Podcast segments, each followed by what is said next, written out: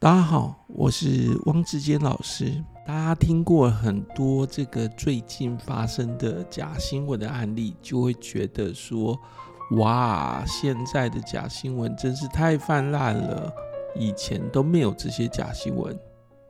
我要说，才不嘞，以前也一样有假新闻，只是以前的假新闻的形态跟现在不一定相同了。以前有很多假新闻，它就是刻意创造出来骗阅听人的，就是骗我们啦。那为什么要这样呢？那大概有一些特定的目的吧。那我们这里就要来举一个例子，这个例子呃是一个嗯可能涉入了官方所形成的一个假新闻。那当时很多人觉得这个假新闻很荒谬，不过。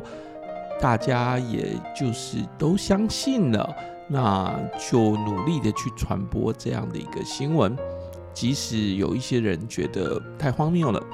那这个故事是什么故事呢？是发生在一九七八年十二月的一个南海血书的假新闻事件。南海就是我们说。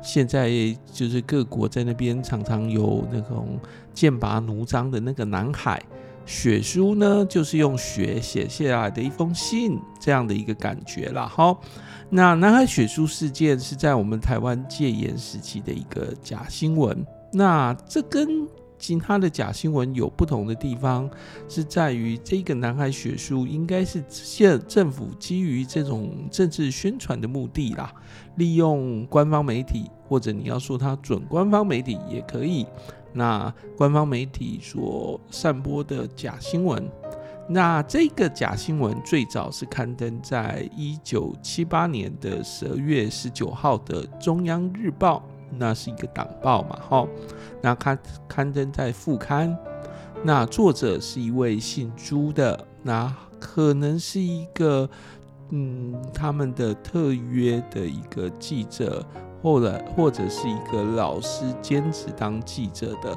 因为这一位他后来有出来承认这个新闻是假的，但是从查询来看的话，他好像只有在大学里面教书。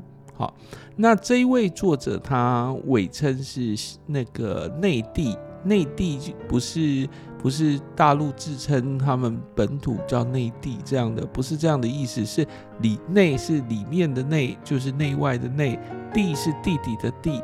那内地通常在那个文义上是指太太的弟弟，可是因为他没有直接写太太的弟弟，所以我们还是用他原本写的词哈，叫做内地。好，那在这个南海捕鱼的时候，这个朱姓的作者说，他的内地在南海捕鱼的时候，那在一个有十三具尸骨哦，这数字是精确的哦，以及大量的海螺壳的荒岛中，他说这个荒岛上面有很多海螺壳。好，那寻得塞在海螺壳的越南。难民阮天仇的绝笔信，OK，所以人事时地物哦，我跟大家说，他的时间没有写得很精确，但是就是写说最近哦，就是他的那个人呢是他的内弟，好，就是太太的弟弟，然后时是最近嘛，哈，人事时地物，什么事情呢？他在找到了一个就是。呃，血书，那这个血书是放在一个这个南海的一个岛屿，那这个荒岛上面有十三具尸骨跟大量的海螺壳。那我们知道海那个南海地区确实有一些荒岛，现在这些荒岛都已经成为这个各国。这个兵家必争之地了啦，哈，对不对？那个中国大陆，呃，还有越南或者其他的国家都设法在那边寻找可能可以建置这个军事设施的小岛，然后把它扩张成一个具有军事设施的一个岛屿。好，那当然我们都还是称它为岛礁，因为它其实很多时候它那个。岛屿是非常小的，然后有可能岛屿的基础是没有很好的，就是是一个呃珊瑚礁的性质。好，不管怎么样，神这个整件事情就发就是这样的一个情况。那他说，为什么我们称它为叫做血书呢？是因为这个绝笔信是用鲜血写在那个他的衬衫上面的，所以称它为是血书。那这个信函的衬衫或者衬衫的照片从来没有被公布给大众，因为他说这是一个血书嘛，所以他写在衬衫上面，用鲜血写在衬衫上面。可是他并没有提供这个衬衫或者衬衫的照片，好，或者该信函的照片。可是。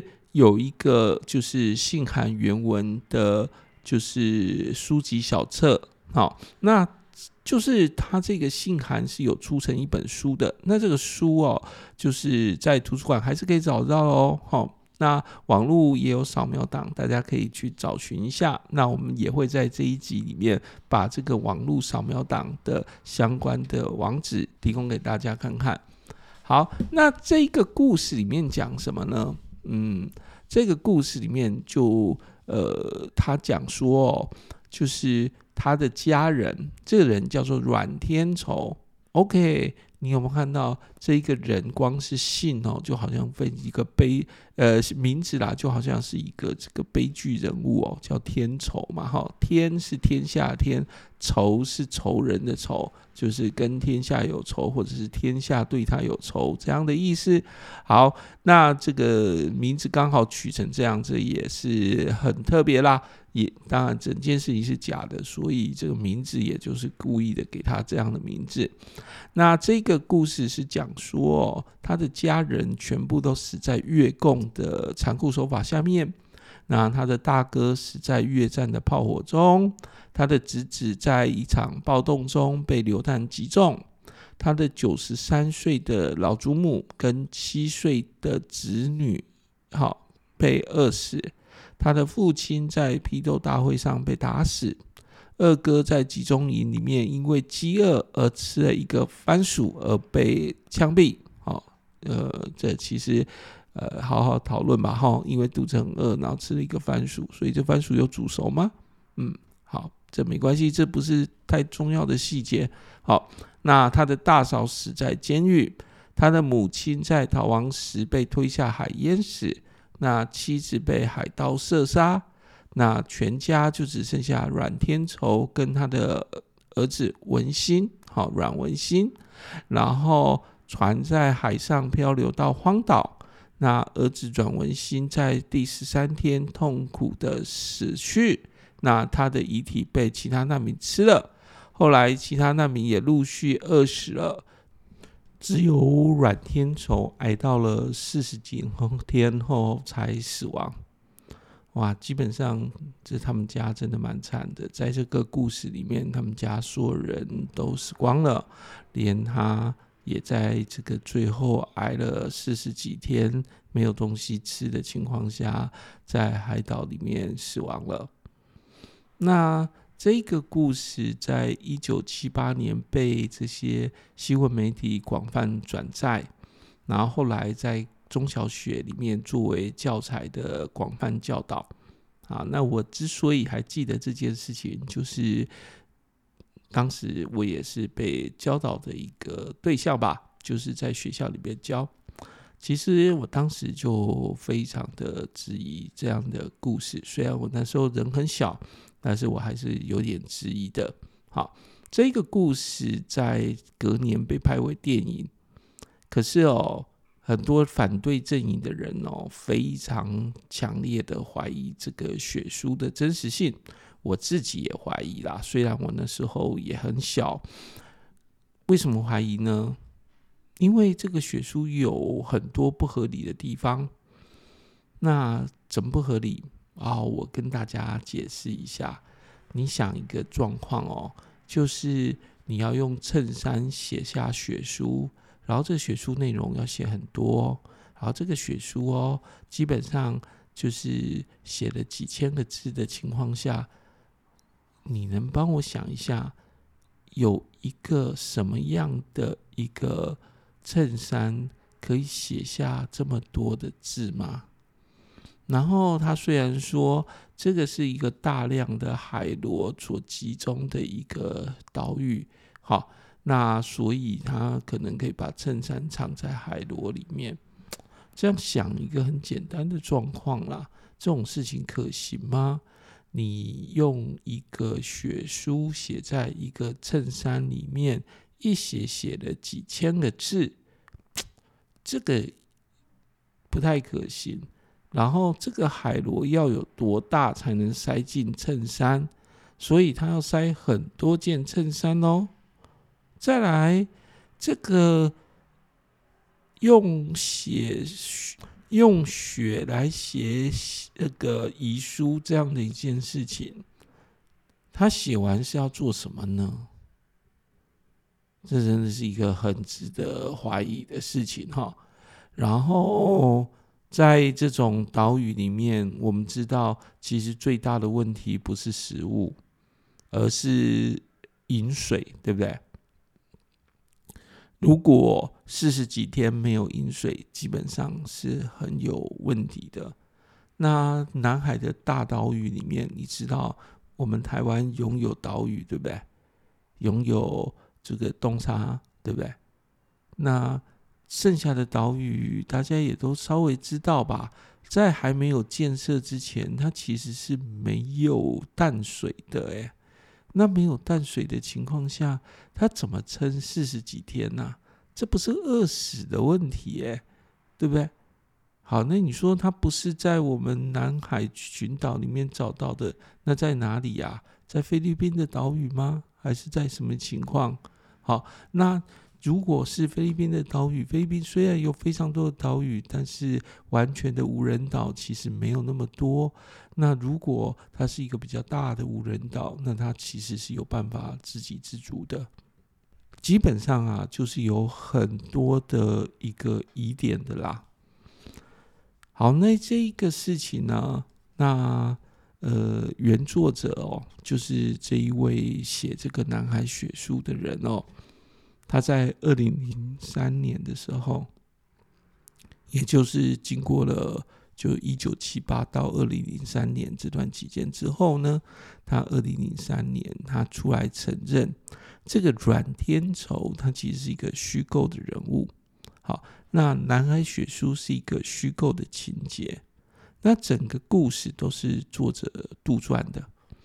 那阮天仇。就是一个虚构的姓名，没有真正的这个人存在。好，那所以，嗯，也就是说，整个故事全都假的啦。虽然这个故事后来成为这个中小学的教材，成为政府的反共宣传，那可是呢，其实整个故事根本就不存在。所以，我们整个来说哦，就是哦，嗯，其实就是说是当时。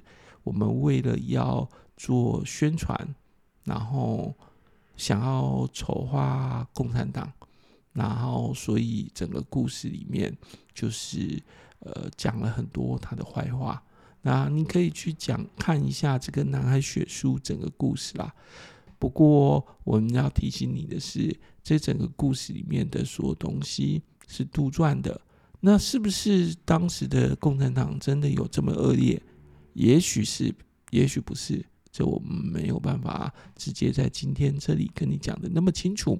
但我可以跟你说，整个故事是假的，哪怕他想传达的资讯是呃有他的一个政治上的意义的，但故事仍然是假的。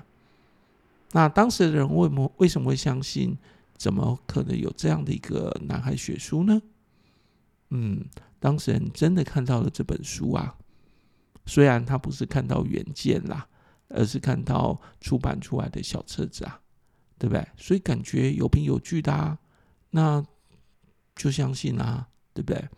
那有没有去思考一下，为什么这本书会出现在这个螺里面，会写在这个衬衫上面，然后这么厚一本，哦，虽然是没有多少页啦，但是如果你把它想成他写在衬衫，其实是很困难的喽。那这样的一个情况，怎么会相信呢？这太瞎了吧！以今天的用语来说，太瞎了啦！怎么可能写在一个血书里面？当初那为什么不直接写说他手上还有纸笔，然后所以他写下这个故事呢？嗯。可能他要增加戏剧性吧，所以他就说他用血来写的，但是用血来写在衬衫上面，这就留下了这个把柄哦，让人家觉得实在是不太可行。那好吧，这种很瞎的故事我们就讲到这边喽。你有兴趣的话，就去看看这个故事啊。但是我要先说啊，这故事里面是假的哦。不要看完了以后，反而以为哇，真的以前有这样的故事出现哦。好吧，这就我们今天讲的《南海血书》。